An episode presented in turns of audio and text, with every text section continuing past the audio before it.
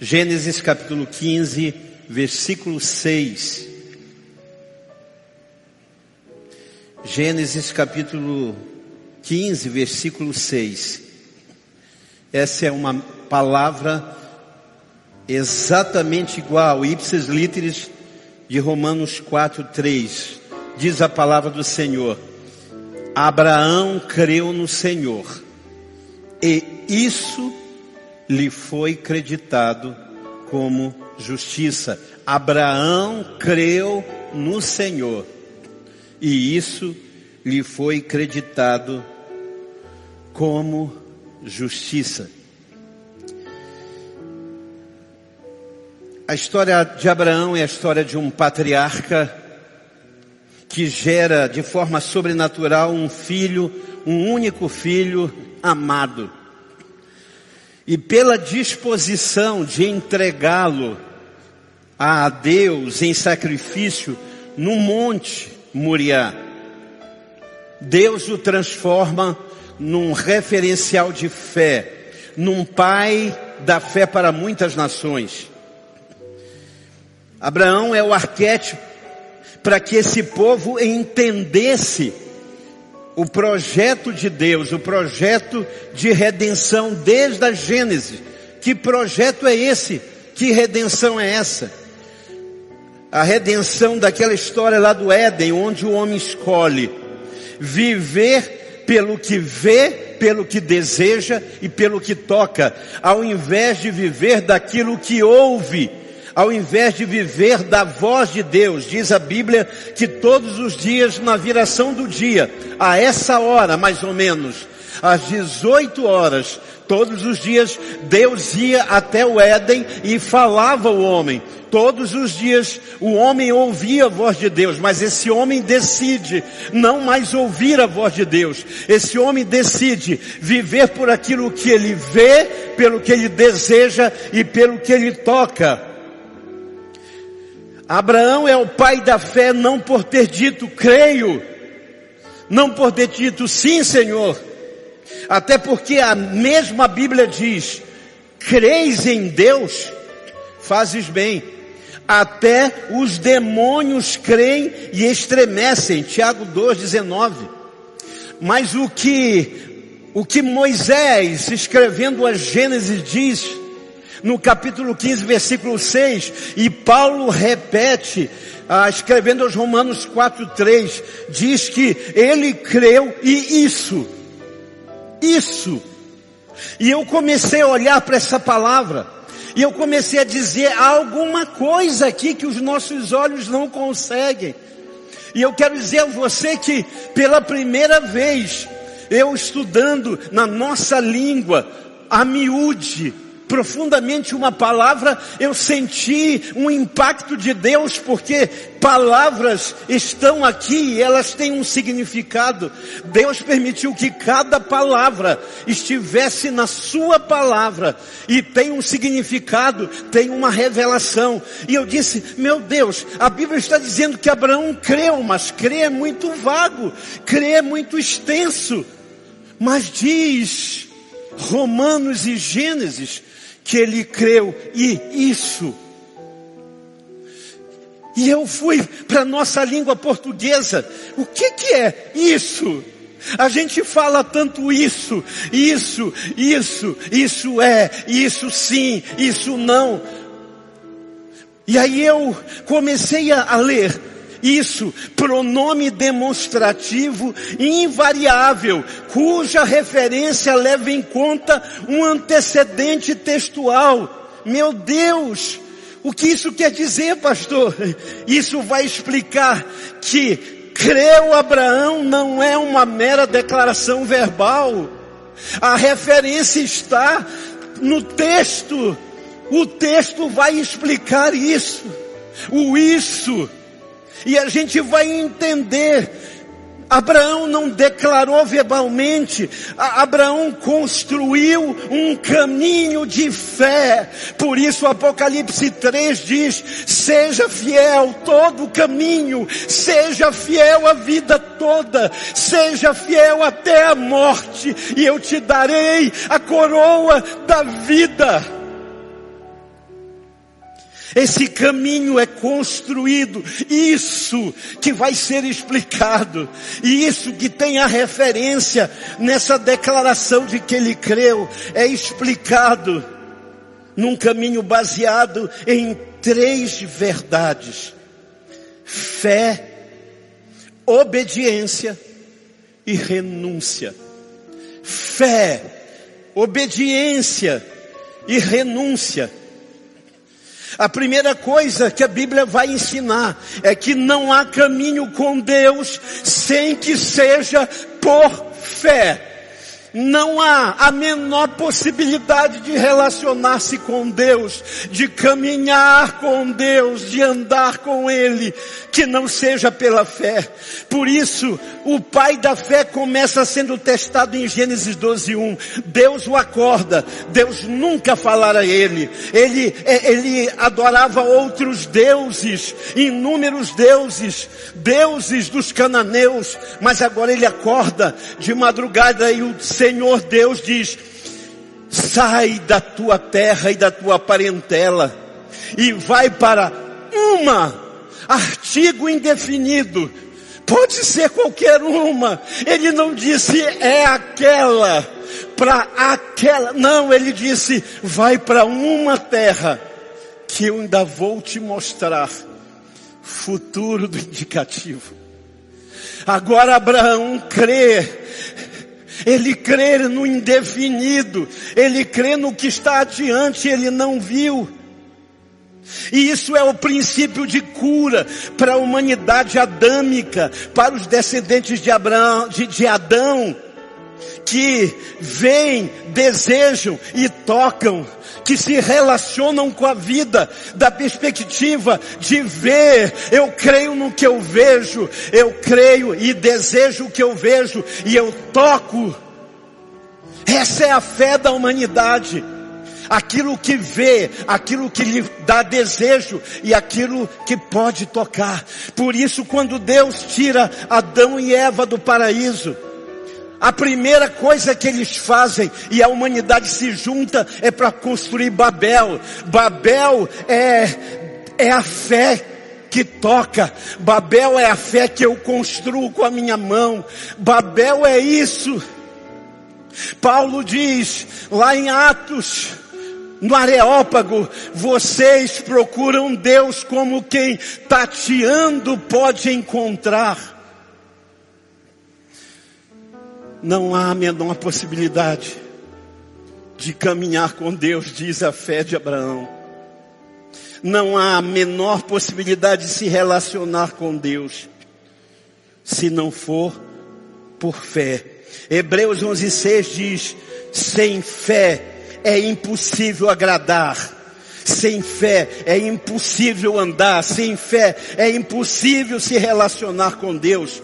O grande teólogo Kierkegaard, teólogo dinamarquês, escreveu: a fé é um salto no escuro, sem garantia da razão para o indivíduo, e por isso mesmo é a sua salvação. Sabe por que a fé é salvação? Porque não passa pelos meus dedos, porque não passa pelo meu tato, porque não passa pelo meu trabalho. No Éden, Deus explicou tudo a Adão e Eva.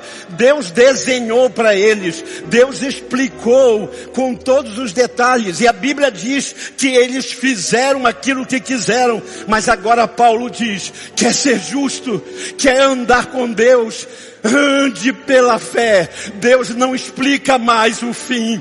Deus não conta mais os processos. Deus diz, vá caminhando comigo. É isso que Deus está dizendo. Deus diz, Abner, vá andando e eu vou te mostrando o processo. Deus diz, Joel, enquanto você caminha, o processo vai sendo revelado. Eu não vou nunca mais dizer nada. Todo, tudo, tudo a você. Você terá que aprender a andar dia após dia confiando em que eu tenho a boa, perfeita e agradável vontade. Não há como caminhar com Deus se não tem fé. A segunda coisa que a Bíblia vai nos ensinar é que não há caminho de fé sem obediência. A palavra obediência no latim é a somatória de duas palavras. Ob, que é atenção, e audire, que é escutar. É impossível um caminho de fé sem dar atenção àquilo que se escuta. É impossível. Eu só consigo caminhar no caminho da fé se eu der atenção àquilo que eu escuto. Deus disse assim: Adão, Eva, de todos os frutos do jardim vocês podem comer, inclusive da árvore da vida, mas do fruto que está no meio do jardim, disse Deus. Não coma. Não, não, não. Não é só não coma. Não toque. Eu estava orando enquanto meditava nessa palavra. E eu perguntei ao meu filho Abraão Yohai. Por que que por que que essa árvore do bem e do mal estava no centro do jardim? Você já parou para pensar isso? E eu passei meditando nisso, dizendo, Deus, fala comigo, me, explique por que, que essa árvore está no meio do jardim. Sabe por quê? Porque a gente esconde dos filhos o perigo. Qualquer pai esconde a tomada. Qualquer pai esconde a, a, um, um, um instrumento pontiagudo, a gente esconde fogo dos nossos filhos, qualquer coisa inflamável, mas por que que essa árvore do bem e do mal, ela está no centro? E eu disse, Espírito Santo, por que que o Senhor não tirou essa árvore, escondeu e botou no centro a árvore da vida eterna? E o Senhor respondeu, porque só se acessa a árvore da vida através da obediência. Só se acessa a árvore da vida e a eternidade através da obediência. Não se acessa escondendo, não se acessa tirando da frente, não, não, não se acessa. Apocalipse 22 diz: Ao que vencer, dar-lhe-ei o direito de entrar na cidade pelas portas e comer do fruto da vida que Adão e Eva não puderam, porque não obedeceram. Deixa eu dizer a você, vença a sua vontade para viver eternidade. Vença a sua vontade. Para viver vida eterna tem que vencer sua vontade. Por isso no Brasil se fala tanto em fé e tão pouco em vida eterna. Eu vi nas redes sociais o post de alguém, um rosto triste, dizendo: a gente fala tanto de fé para vencer aqui, e tão pouco de fé para viver eternidade.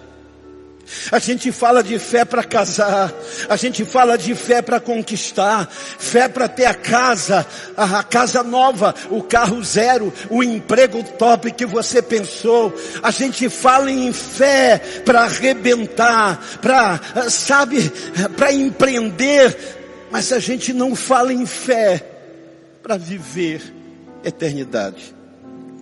Sabe por quê?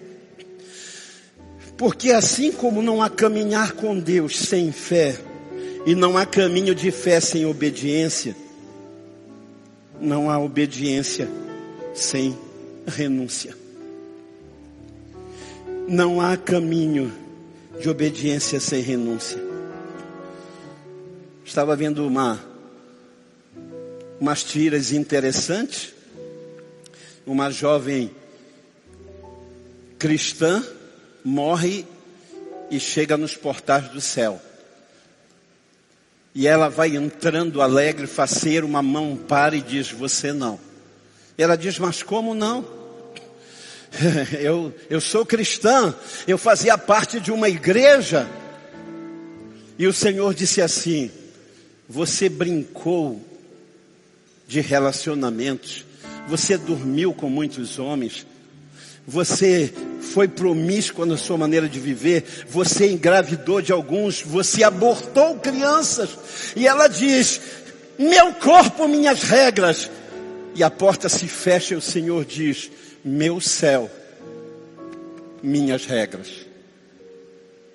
Meu céu, minhas regras. Porque não há como acessar a vida eterna sem renúncia. O texto áureo, o convite para caminhar com o Senhor Jesus é aquele que quiser vir após mim. Ninguém é obrigado. Deus nunca obrigou ninguém. Deus nunca forçou ninguém, por isso Jesus queria vomitar, por isso Jesus se sentia a, a, a, a companhia dos fariseus o incomodava. Porque ninguém é obrigado a viver uma vida de hipocrisia, ninguém é obrigado a, a a viver uma fé que não quer viver. Deixa eu dizer para você uma coisa. Apocalipse capítulo 3 fala de Laodiceia. A igreja de Laodiceia é uma igreja que não tem defeitos. Olhe lá o texto. A igreja de Laodiceia não tem divisão, não tem língua estranha, não tem briga de poder, não tem Paulo, Pedro, Apolo. A igreja de Laodiceia, mas é a igreja que não tem defeito. Mas é uma igreja que vive na mornidão. É uma igreja que parece, mas não é. E o Senhor Jesus disse: se alguém quiser vir após mim, se você quiser, ninguém é obrigado. Deixa eu dizer para você que está me ouvindo. Jesus não precisa que você faça nada para Ele. Sabe, eu tenho dito às pessoas que dizem, pastor, eu quero fazer, eu, Jesus está voltando, eu quero fazer. Eu digo, é tempo de ser, não é tempo de fazer. Essa semana eu estava orando e Deus me deu uma palavra muito interessante. O Senhor começou a dizer: Filho, sabe quando a noiva está agitada? A noiva está agitada quando está fazendo o cabelo, está, está experimentando o vestido, então ela está tirando as medidas e ela está maquiando, é uma agitação só. Mas quando ela está pronta, ela senta no carro, geralmente do pai, e ela quieta ali no ar-condicionado, calma porque não é mais hora de fazer nada. É hora de ser noiva. Igreja do Brasil, Igreja do Amapá. Não é hora, não é hora de fazer igreja, é hora de ser igreja. Toda a nossa crise nesse último ano é porque porque a igreja, o templo fechou-se e as pessoas disseram: a igreja vai acabar. Não, escute, Deus está nos dizendo: o noivo está voltando. E como o noivo está voltando, o que a noiva precisa fazer é aquietar e esperar. E esperar. Ela já fez o que era preciso, ela já se adornou, já se perfumou. Não há mais tempo, eu quero dizer a você isso. Deus não está pedindo para você sair correndo fazendo coisas. Alguém me disse, pastor, ah, o meu, meu marido, o meu irmão, o meu namorado, pastor, a minha esposa, é, é, eles querem fazer alguma coisa. Eu disse, é hora de ser. Chegou o momento de ser. Deus não vem buscar trabalhadores. Deus vem buscar adoradores. Deus não vem buscar funcionários. Deus não vem tomar o ponto de ninguém. Deus não vai vir bater o relógio de ponto, Ele está vindo para ver a noiva pura, santa, imaculada e irrepreensível. Por isso, naquele dia, diz o Senhor, muitos dirão: Senhor, em teu nome eu fiz, eu fiz, eu corri. O Senhor viu meu desespero, Senhor. E o Senhor vai dizer: Eu nunca conheci você. Porque só há a possibilidade de andar com Jesus pela fé. E o caminho de fé é um caminho de obediência. E não há como caminhar em obediência sem renúncia. O Senhor diz: Quer vir após mim? Negue-se a si mesmo. Sabe o que o Senhor está dizendo para você? se os seus juízos de valores, se a sua habilidade pessoal, se o seu charme, a sua beleza, se o seu físico bem torneado conseguissem resolver a sua existência, Jesus não precisaria ter morrido. Jesus morreu porque somos incompetentes de gerenciar a nossa vida. Por isso ele diz: quer vir após mim, você é livre negue-se a si mesmo. Tome sua cruz. Permita-me dizer, cruz não é problema. As pessoas escolhem mal marido e esposa e dizem, é a minha cruz. Pais criam mal os seus filhos e dizem, pastor, estou carregando três cruzes lá em casa. Pessoas não se preparam para o mercado de trabalho e quando perdem a oportunidade dizem, é a minha cruz o desemprego. Não, a cruz não tem a ver com aquilo que todo mundo passa. Cruz é uma decisão, é uma opção de passar aquilo que só se passa por Jesus. Isso é cruz. Cruz não é problema. Cruz é decisão de passar por Jesus o que eu não passaria sem Ele.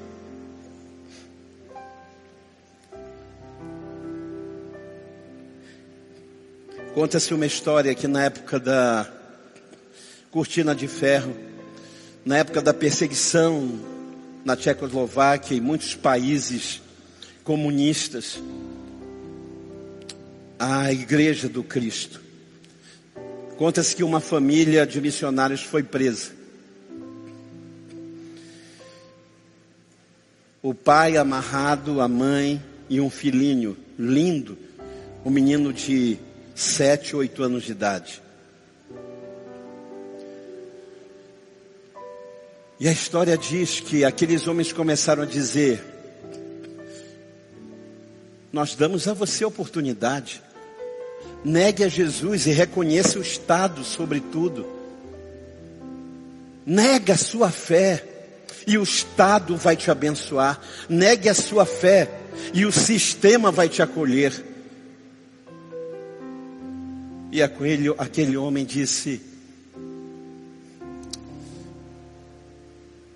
Cruz não é um problema, cruz é uma decisão. E eu decidi, já estou crucificado com Cristo. Eu não vivo mais. Ele vive em mim. E aqueles homens pegaram paz e disseram: então vamos matá-lo lentamente. E começaram a espancar, mas vendo a resistência dele, disseram: não, vamos matar o seu filho. E então foram para cima daquela criança e começaram a matar, e mataram aquela criança. A pancadas de pá no rosto, na cabeça, o sangue estourava. Aquela criança gritava. Mataram o filho, a esposa, de uma forma sobrenatural. A cruz vermelha invadiu aquele lugar. Aquele homem foi salvo. Ele retornou para a América. No seu país, sendo entrevistado, Eles disseram: O que o Senhor aprendeu? Vale a pena? O que foi que o sustentou naquela hora vendo o seu único filho morrendo? Gritando. E a coisa mais dolorosa é quando um filho está sofrendo e grita pai, mãe. E então aquele homem disse: Naquela hora eu fechei os olhos e eu me agarrei na cruz. Eu voltei, eu voltei para o Gólgota, e eu olhei para Jesus, e eu lembrei que o seu pai, estava vendo o filho ser traspassado, ser morto. Ele viu a lança do lado de seu filho, o pai que está nos céus viu tudo.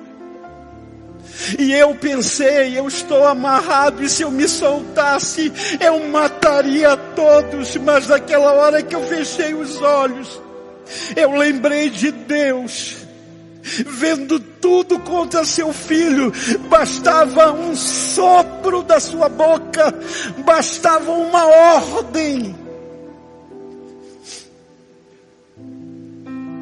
E ele calou e não disse nada. Para que eu, meu filho, minha esposa, pudéssemos ter esperança da eternidade. Se alguém quiser vir após mim, negue-se a si mesmo. Levante a sua cruz. Assuma as responsabilidades.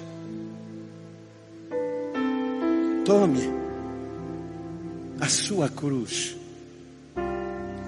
E então siga-me. Jesus disse: Para onde eu vou? Vocês não podem ir agora.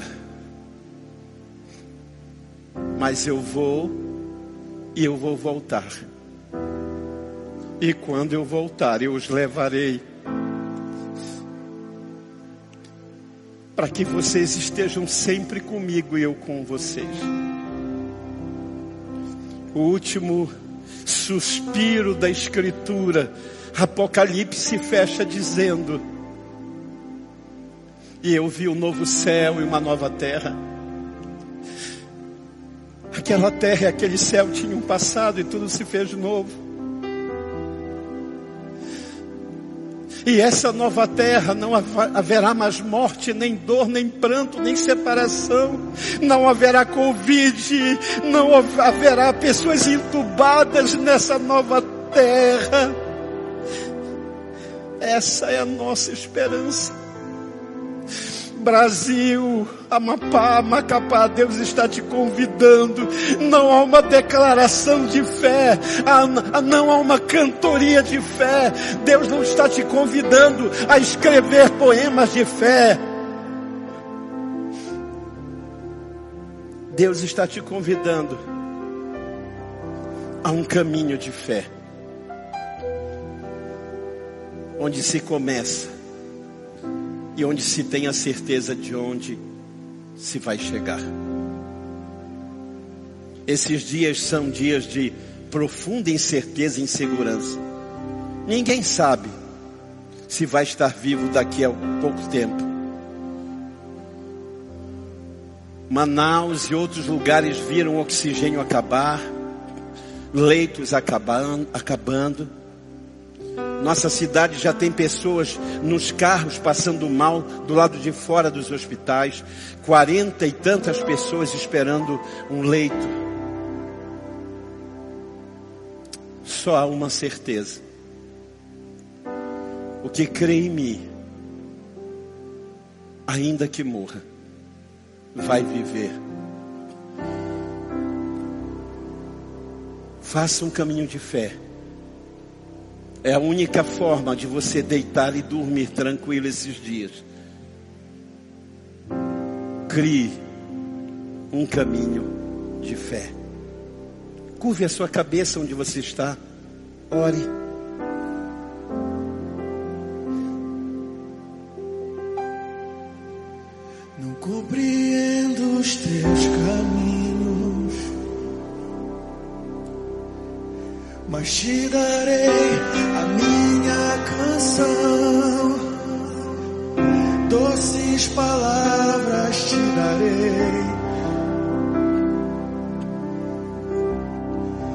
me sustentas em minha dor,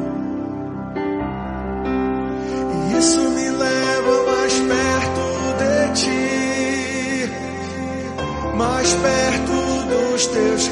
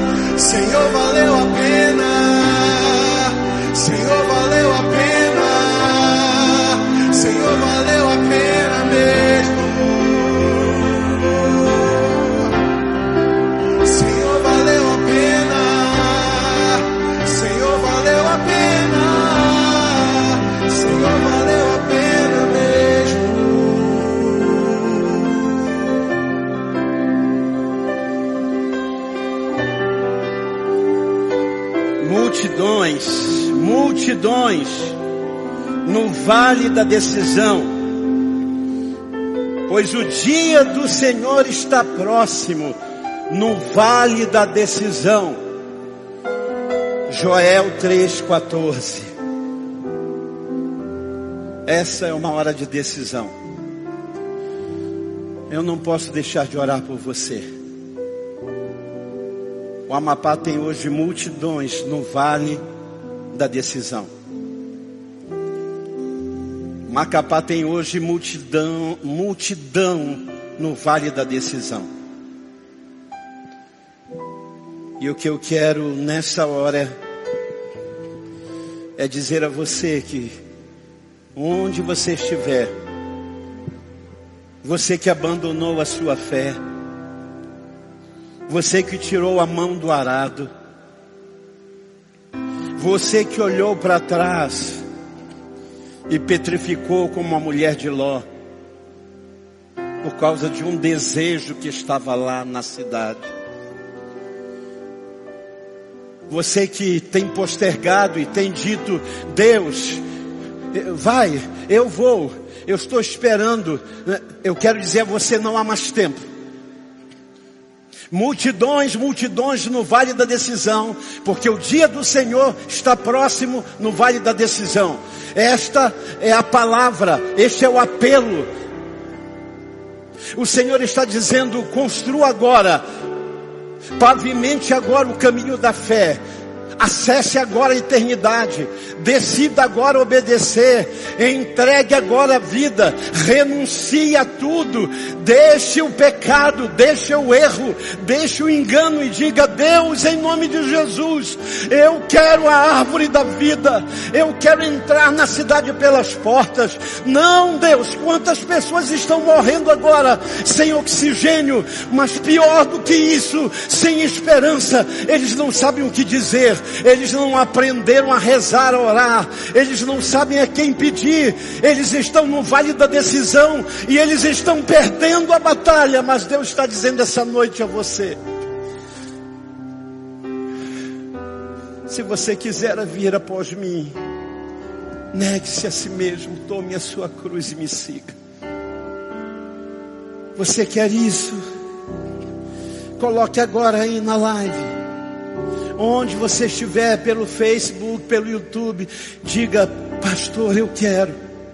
Diga, pastor, eu preciso.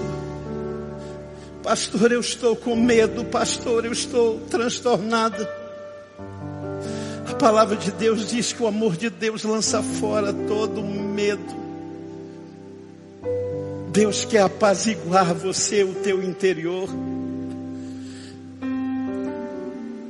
Médicos me dizem que pessoas chegam apavoradas. Eu estou morrendo, falta de ar, falta de ar. Eu estou com Covid, faz o exame, não é nada. São as emoções, é a culpa, é o medo, é um caminho de fé que não foi construído. Coloque aí, eu quero, pastor. Eu não posso ver a sua mão levantada onde você estiver. Mas o Deus da palavra, Ele pode. E eu vou orar por você. Onde você estiver. Essa é uma noite de salvação. Essa é uma hora de mudança. Esse é o momento que Deus vai fazer.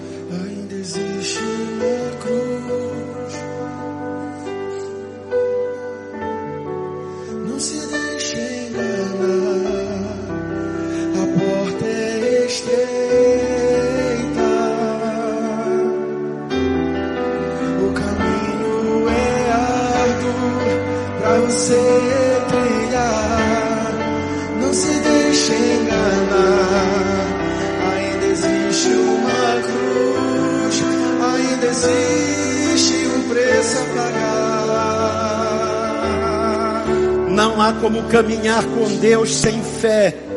Não há caminho de fé sem obediência.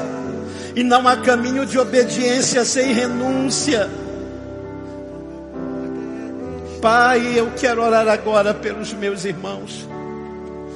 Eu oro por aqueles que num deslize abandonaram a fé.